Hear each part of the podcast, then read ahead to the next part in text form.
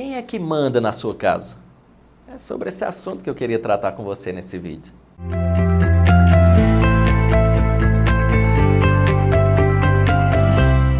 Bom, meu nome é Valker e antes de tratarmos sobre esse assunto, eu queria que você pudesse se inscrever no nosso canal, acionar aquele famoso sininho e ficar a par de todas as informações e vídeos que nós estamos aqui divulgando. Então, não deixe de fazer isso.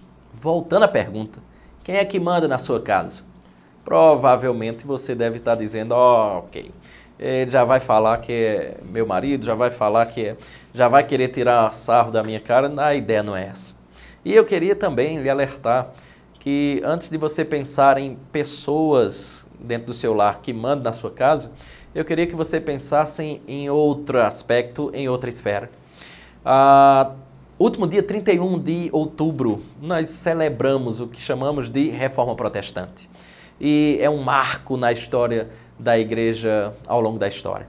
E eu queria que você lembrasse que um dos lemas que foram trabalhados na reforma protestante se chamou sola escritura, ou somente a escritura.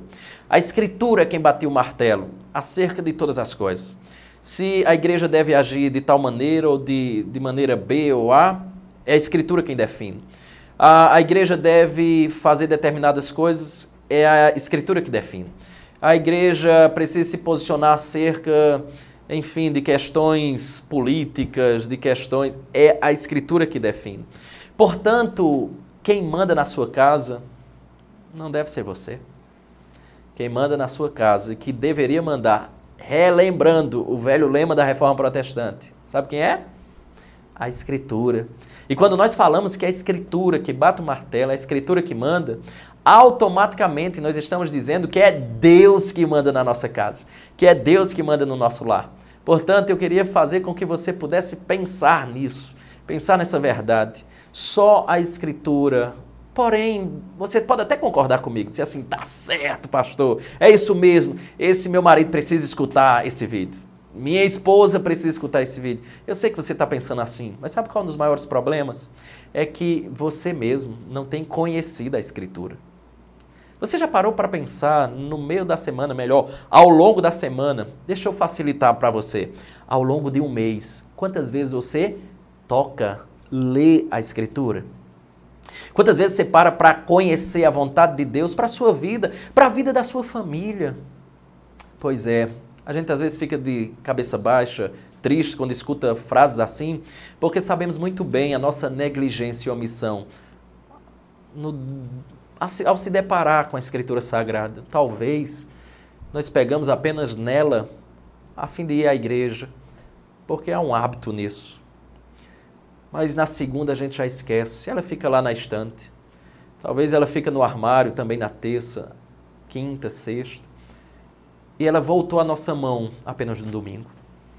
Esse é um dos maiores males que a nossa sociedade e que irmãos crentes têm cometido Lembre-se, seu filho está exposto à televisão, seus filhos estão expo expostos à, à, à escola, que tem muitas vezes ensinos totalmente contrários à vontade de Deus.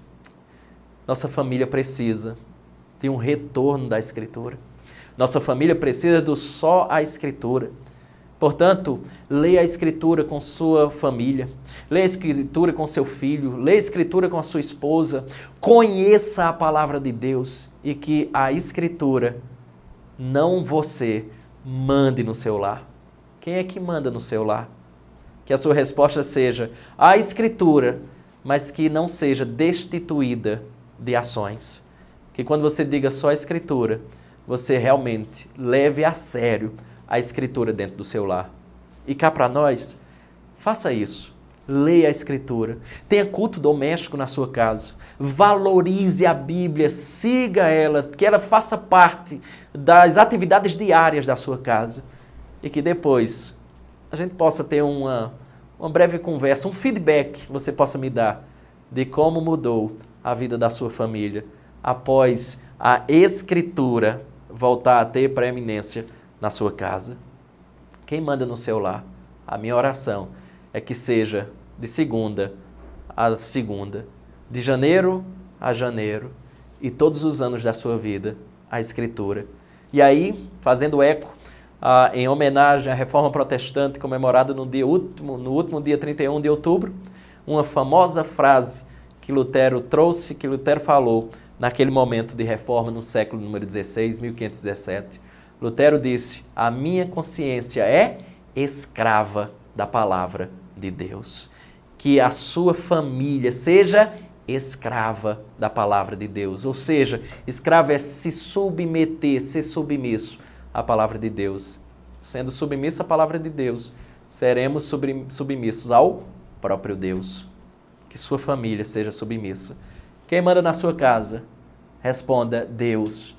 Mas que dia a dia essa seja a verdade. Escritura aberta, leitura contínua e constante e desfrute do manancial e das bênçãos derivadas de ter uma família realmente que é submissa, escrava da santa palavra do Senhor. Que Deus te abençoe e que essa seja um hábito, esse seja um hábito na sua família, na sua casa. Forte abraço.